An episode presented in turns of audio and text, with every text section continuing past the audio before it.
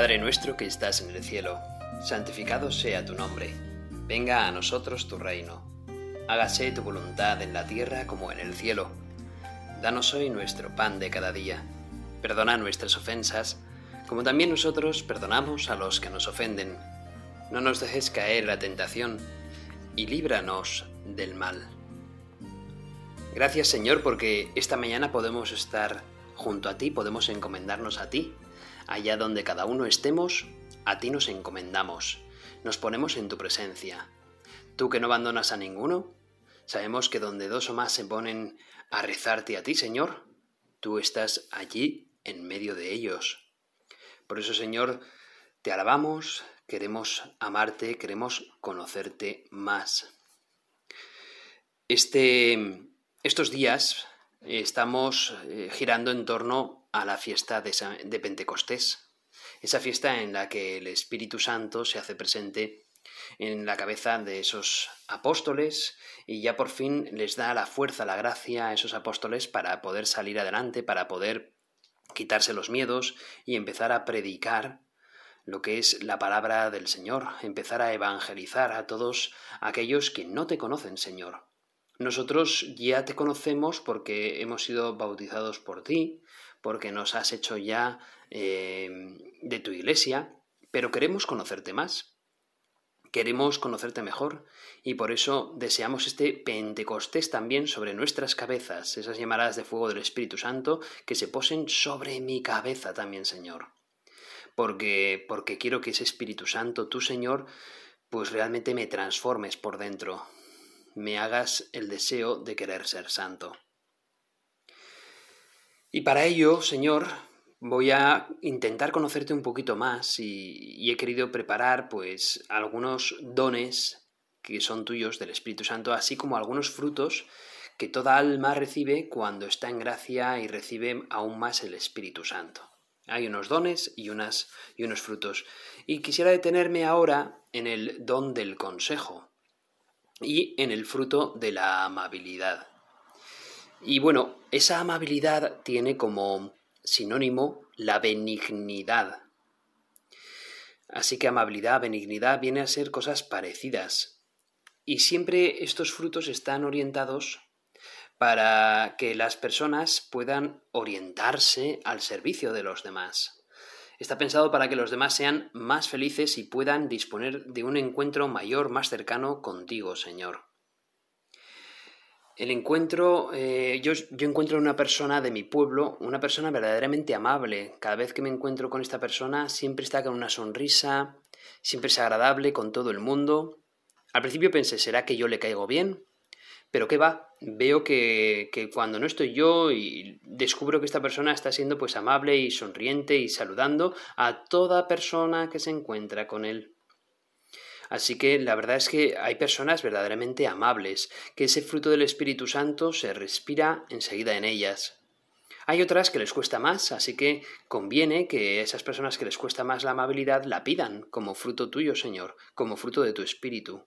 Buscar estar en gracia es con mucho lo mejor porque verdaderamente podemos tener frutos que quizás no sean demasiado naturales en nuestra alma.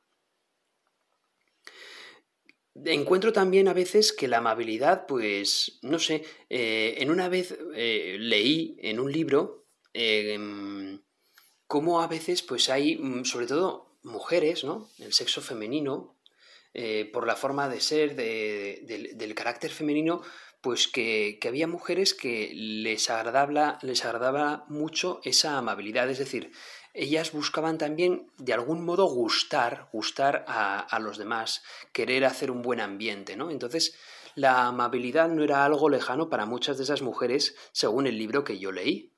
Con lo cual, creo que es algo también, pues, que, que, que, agrada, ¿no? muchas mujeres desean verdaderamente agradar al resto en su forma de ser, incluso en su forma de vestir, desean pues estar eh, guapas para gustarse a sí mismas, pero bueno, para gustar también en el ambiente, ¿verdad? Y, eso pues es algo pues que deberíamos, eso, de pedirle al Señor, Señor mío, concédeme el fruto de la amabilidad del Espíritu Santo para ser amable en mi porte interior y en mi porte exterior, sobre todo en mi porte interior. y que mi, mi amabilidad venga sobre todo de querer ponerte a ti en medio, Señor. Imaginemos cuánto bien podemos hacer a nuestras propias almas si en nuestro corazón estuviese bien insertado el fruto de la amabilidad. Como es un fruto del Espíritu Santo, debemos de pedirlo, porque, bueno, está en nuestra mano trabajar por ello, pero sobre todo pedir por ello.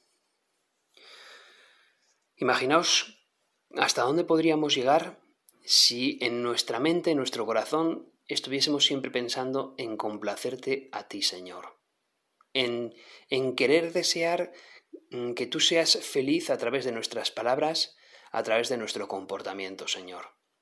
Fijaos hasta dónde podría llegar el fruto de la amabilidad, podría llegar mucho más lejos de lo que llega. Son muchas las ocasiones de, de, de desviarnos también del camino, y aquí ya quisiera entrar en el don del consejo, son muchas las ocasiones en las que es el camino que nos conduce a Dios, pues nosotros nos podemos despistar. Muchas veces hay senderos que son equivocados y se nos presentan a menudo como si fuesen los verdaderos, los ciertos, pero a veces son equivocados. ¿Cómo tomar el buen camino, verdad? Bueno, Santa Teresa de Ávila aquí da como, como una doble variante para tomar el camino adecuado. Dice que lo que nos hará desear correr rápido es precisamente el amor, el amor a Dios. Deseará siempre que andemos por el camino y además rápidamente, pero para no tropezarnos en ese camino hemos de estar mirando dónde pisar. Por lo tanto, junto al amor tiene que haber un santo temor. Un santo temor a no caer en la tentación, un santo temor a no perder el norte, no perder el juicio, un santo temor a pecar, a alejarme de tu amor, Señor. Por eso, además de la caridad, como fruto del Espíritu Santo, está también el don del temor de Dios. Y tienen que ir unidos precisamente para tomar el camino adecuado. Pero, junto a esto, el Espíritu Santo nos da una ayuda extra, que es el don del consejo. El Señor nos lo ha asegurado en la Sagrada Escritura. Yo te haré saber el camino que debes seguir Seré tu consejero, y estarán mis ojos sobre ti. El Espíritu Santo es nuestro mejor consejero, el más sabio maestro, el mejor guía. En situaciones extremas en las que los apóstoles se iban a encontrar, Jesucristo les prometía diciendo, Cuando os entreguen, no os preocupéis de cómo o qué hablaréis, porque se os dará en aquella hora lo que debéis decir no seréis vosotros los que habléis, sino el Espíritu de vuestro Padre será el que hable por vosotros. Tendrían una especial asistencia del Espíritu Santo, del Paráclito, como lo han tenido los cristianos fieles a lo largo de los siglos en circunstancias similares. La conducta de tantos cristianos mártires que han dado su vida por Cristo prueba cómo se ha cumplido en la vida de los fieles aquella promesa que Jesús nos ha hecho. Conmueve comprobar la serenidad y la sabiduría de esas personas, quizás a veces de escasa cultura, o incluso niños, según ha quedado constancia en numerosos documentos, y que son mártires. El Espíritu Santo, que nos asiste aún en las circunstancias de menos relieve, lo hará de una manera singular cuando debamos confesar nuestra fe en situaciones difíciles. El otro día uno de los sacerdotes que estaban aquí dando su meditación en, este, en esta plataforma, en Meditaciones Católicas, hablaba de una mártir cristiana que apenas eh, tenía una gran deficiencia mental y apenas sabía retener una sola oración de que se le dudaba eh, si había que administrarle el bautismo y que al final lo hicieron. Creo que era en Corea, si no me equivoco. Y al final le administraron el bautismo. Y en la Corea, no sé si era del siglo XIX o siglo XVIII, no me acuerdo, a esa persona con una gran deficiencia, sin embargo, quisieron, por así decirlo, que mm, desechase su fe y lejos de desechar su fe, dijo, yo nunca le diré no a Jesús y a María porque son mis mejores amigos. Pues bien, le valió el martirio a esta persona. Por eso, lo que decíamos, conmueve comprobar la serenidad y la sabiduría de esas personas de escasa cultura, incluso niños, incluso en este caso discapacitados mentales, que sin embargo han dado constancia de un don del consejo, de un don de la sabiduría, de un don de seguimiento a Jesucristo, que ya lo quisiéramos los demás. Es algo increíble.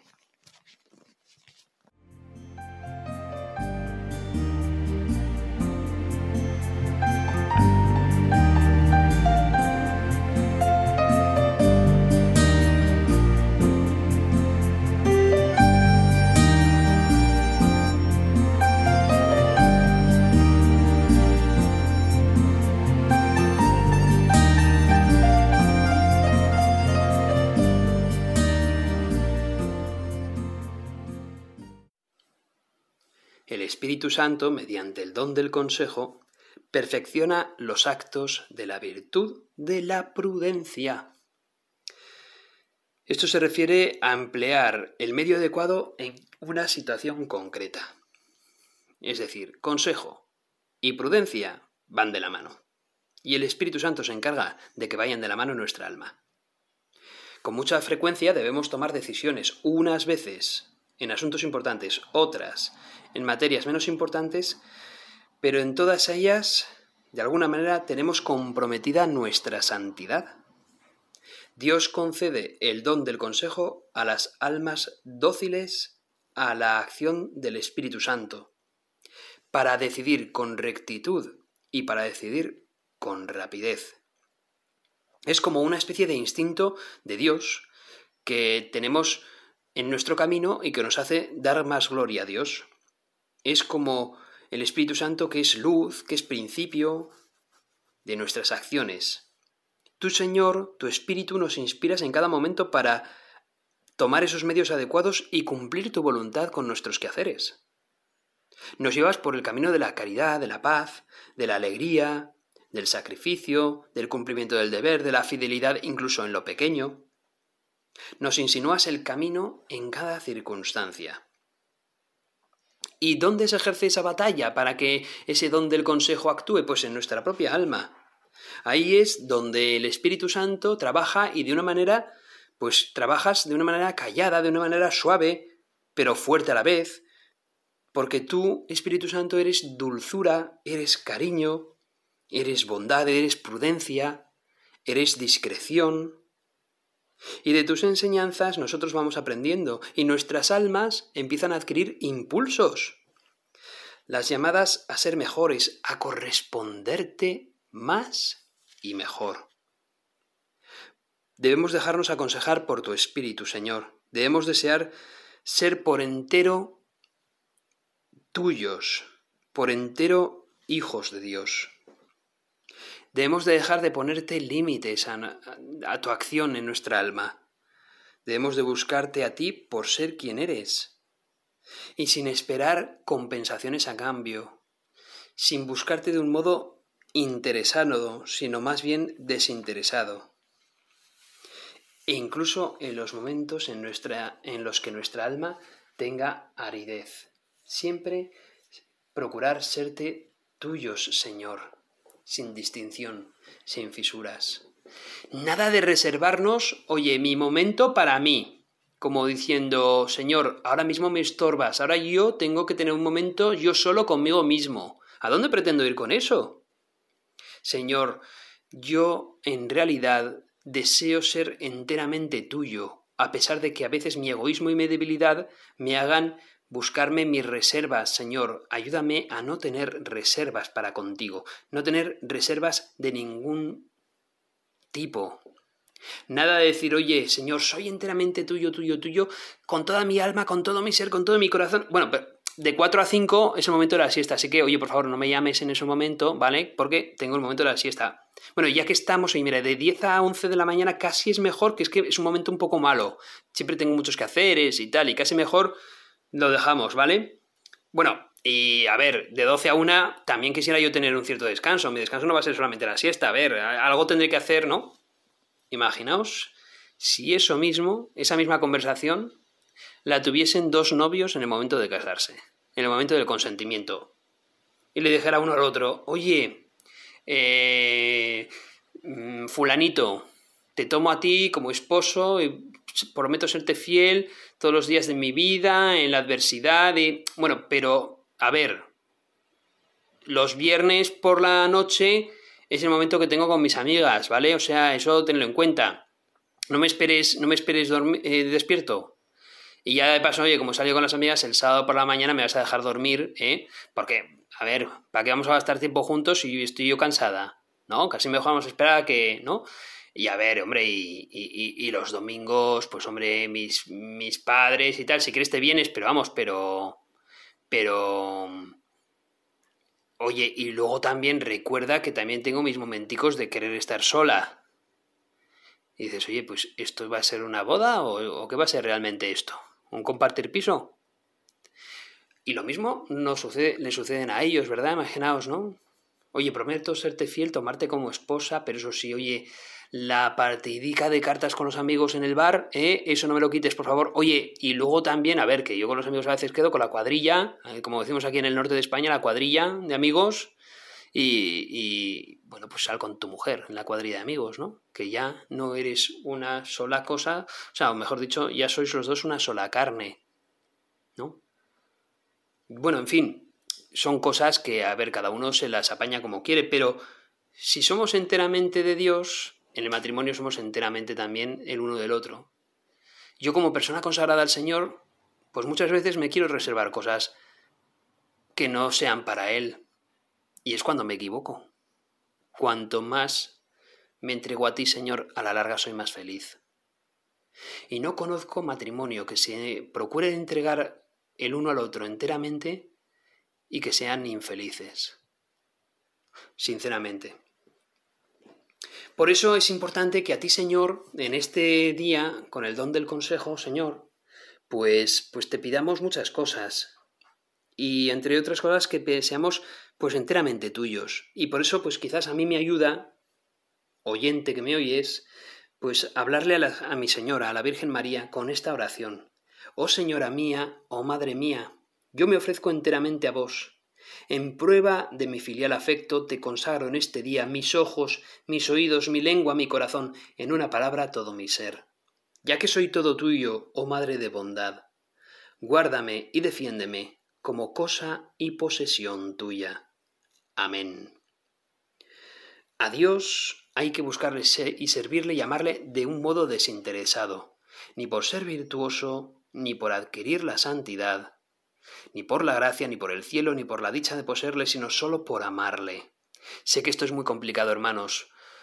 Consejos vendo y para mí no tengo, porque verdaderamente a mí esto me cuesta tremendamente. Ya sabéis, el poema ese de...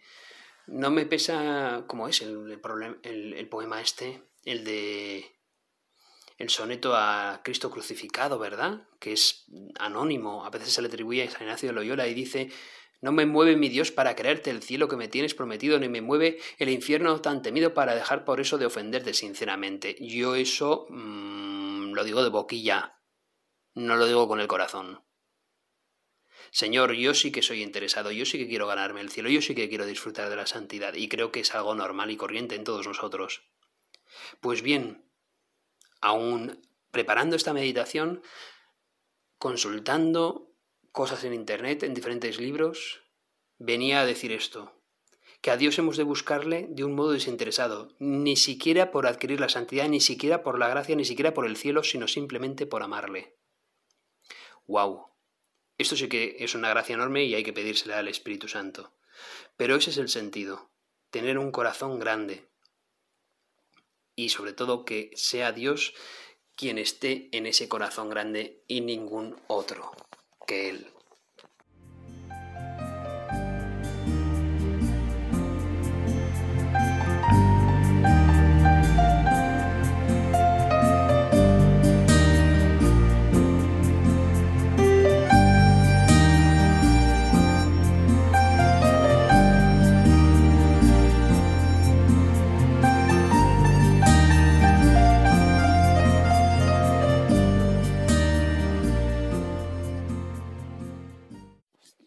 Por eso, hermanos, El don del consejo supone haber puesto los medios para actuar con la debida prudencia y poder amar a Dios por encima de todo. En nuestra prudencia natural, esta resulta esclarecida, resulta iluminada por la gracia del Espíritu Santo. Sobre la prudencia natural actúa este don del Espíritu Santo del consejo y hace más rápida y más segura la elección de los medios que tenemos de tomar para seguir el camino que nos indica hacia Jesucristo. El don del consejo nos hace ser mucho más rápidos, tener unas respuestas mucho más acertadas. Y fijaos si no en el don del consejo que tiene Jesucristo en el momento en el que se le acercan esos fariseos con malas intenciones. Maestro, maestro, ¿qué debemos de hacer? ¿Debemos de pagarle al César los tributos, los impuestos? ¿O no? ¿Tú qué dices? Andábamos discutiendo sobre esto. ¿Tú qué dices? Malas intenciones de los fariseos, porque si responde que no hay que pagarle al César, entonces Jesús está promoviendo la sedición contra Roma y por lo tanto tienen de qué acusarle. Si dice que sí, hay que pagar los impuestos al César, entonces Jesús es un traidor con respecto al pueblo judío. Hace falta tener mala gaita, ¿eh? Para preguntar esa pregunta. Y sin embargo, ¿cuál es la respuesta de Jesús? La respuesta de Jesús es inmediata. Dadme una moneda ahora mismo. Claro, la gente se quedaría perpleja. Una moneda. Bueno, no. Toma, aquí tienes una moneda. Decidme, ¿de quién es esta imagen y esta inscripción que aparecen en la moneda? Del César, pues dadle al César lo que es del César y a Dios lo que es de Dios. Una gran llamada a que verdaderamente los cristianos cumplamos con el deber de pagar nuestros impuestos, pero sobre todo, qué gran consejo, el de qué gran don del Espíritu Santo del consejo en Jesucristo, que inmediatamente y con gran prudencia, pero inmediatamente responde, y además bien claramente a las intenciones malas de esos fariseos. El don de consejo es adecuado para mantener una conciencia recta, una conciencia limpia, sin deformaciones. Debemos de ser dóciles al Espíritu Santo, y en eso nos va a iluminar siempre nuestra conciencia el don del consejo. El alma ni se evade ni se autojustifica ante sus propias faltas y pecados sino que reacciona con contrición, con un mayor dolor por haber ofendido a Dios. El don del consejo nos ayuda a aplicar con fidelidad las normas morales y a dejarnos llevar más fácilmente hacia la voluntad de Dios. El Paráclito, el Espíritu Santo, nos advierte aún mejor la senda, el camino que debemos de llevar. Nos ayuda a aplicar las normas morales, incluso las menos importantes, con tal de que cumplamos la voluntad de Dios. Los santos muchas veces se han mostrado bien presurosos a cumplir y a someterse a sus superiores, con el convencimiento de que la obediencia es un camino real, rápido y seguro hacia la santidad. Nosotros quizás también debamos de cumplir con obediencia lo que la Iglesia nos propone, ¿Por qué? Porque es el camino adecuado para la santidad. Y que me cuesta, que no puedo, que no lo alcanzo. Vuelve de nuevo a Cristo, vuelve a la confesión, vuelve a la oración. Él ya te irá dando poco a poco el don de la fortaleza, que es también del Espíritu Santo. Dice Lucas 10, 16. Quien a vosotros oye, a mí me oye, y el que a vosotros desecha, a mí me desecha. Sinceramente, hermanos, somos malos consejeros de nosotros mismos malos consejeros. Es fácil que se nos lleve el interés, el egoísmo.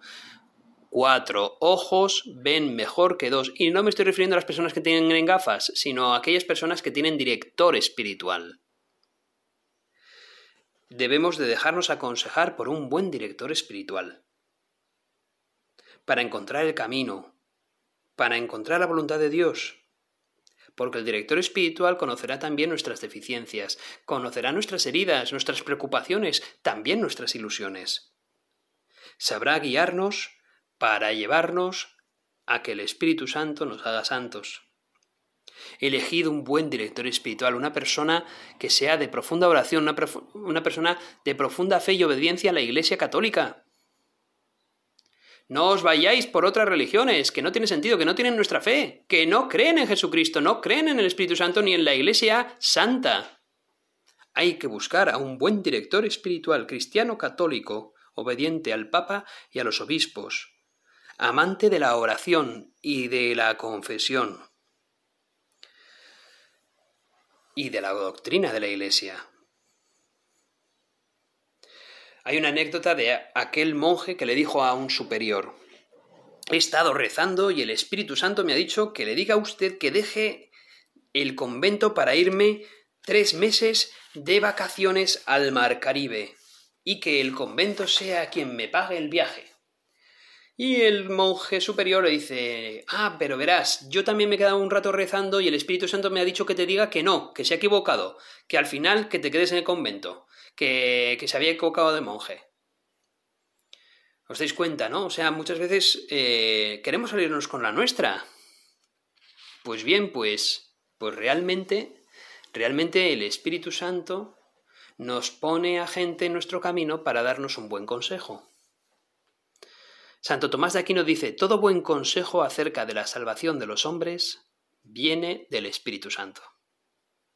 Los consejos de la dirección espiritual debemos recibirlos con la alegría de quien descubre una vez más el camino, con agradecimiento a Dios y a quien hace sus veces, y con el propósito eficaz de llevar a la práctica esos consejos. Esos consejos tienen particulares resonancias en el alma de quien los recibe. El padre Garrigou Lagrange dice hay que ser misericordiosos para saber dar discretamente un consejo saludable a quienes de él tienen necesidad. Un consejo provechoso, que lejos de, desalentarles, les anime con fuerza y suavidad al mismo tiempo. Nunca tomes una decisión sin detenerte a considerar el asunto delante de Dios. Juan 8:12 dice, El que me sigue no anda en tinieblas, sino que tendrá la luz de la vida. Os animo a que, a que os preguntéis si el Espíritu Santo me está inspirando algo en concreto, si yo me dejo aconsejar de verdad, si suelo pedir consejo, si me preocupo por los demás y aconsejo cuando me lo piden, si me dejo llevar por la vanidad, aconsejando cuando no me lo han pedido. Por lo tanto, ¿qué talando del consejo evangélico? ¿Qué talando de cierta obediencia o comunión con la Iglesia? Preguntas que conviene que las pongamos a la luz. ¿A la luz de quién? A la luz de la Virgen María, que es la madre del buen consejo. Ella nos conseguirá siempre las gracias necesarias si acudimos a ella con humildad. Del que se sabe que por sí solo tropezará, pero con la Virgen María tomará frecuentemente la senda recta. Dios te salve María, llena eres de gracia, el Señor es contigo. Bendita tú eres entre todas las mujeres, y bendito es el fruto de tu vientre Jesús. Santa María, Madre de Dios, ruega por nosotros pecadores, ahora y en la hora de nuestra muerte. Amén.